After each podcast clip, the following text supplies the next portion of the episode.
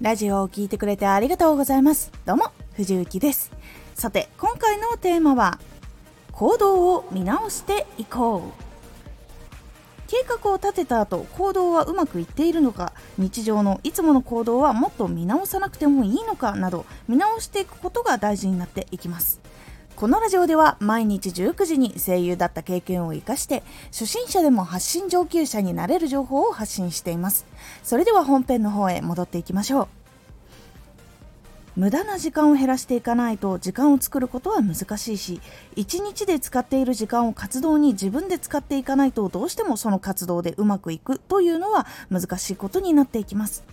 1日 ,1 日の中の休憩時間どういうふうに過ごしているのか夜寝る前にスマホをいじって1時間すぐ過ぎてしまうなどここを作業時間に充てるだけでも活動の時間を確保することができます。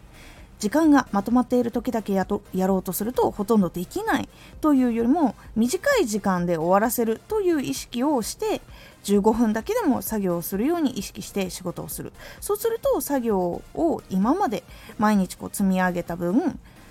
短くちゃんとコンパクトにできるようにその能力を磨くことができるようになっていきます。なのでこの目標を達成するために時間を今は活動に向けてみてください。早く達成していくことで収入も上がっていくし今よりあなたのしたいことに時間も使えて自分の好きな時間も作ることができるようになるのでぜひ行動を見直すということをしてみてください。これを意識的にやるようにするだけで自分の活動も変わってくるし仕事と活動の両立っていうのもできるようになるし家族との時間を作りたいっていう時に素早くことを済ませられるようにもなっていきますので是非やってみてください。このラジオでは毎日19時に声優だった経験を生かして初心者でも発信上級者になれる情報を発信していますのでフォローしてお待ちください。毎週2回火曜日と土曜日に藤雪から本気で発信するあなたに送る上級者の思考の仕方やビジネス知識などマッチョなプレミアムラジオを公開しています。有益な内容をしっかり発信するあなただからこそしっかり必要としている人に届けてほしい。毎週2回火曜日と土曜日ぜひお聴きください。X もやってます。X では活動している中で気がついたことや役に立ったことをお伝えしています。ぜひこちらもチェックしてみてね。藤幸配信朗読劇時空警察バージナルエクスターナルフューチャー前編後編に出演させていただきましたこちら藤幸が配信朗読劇で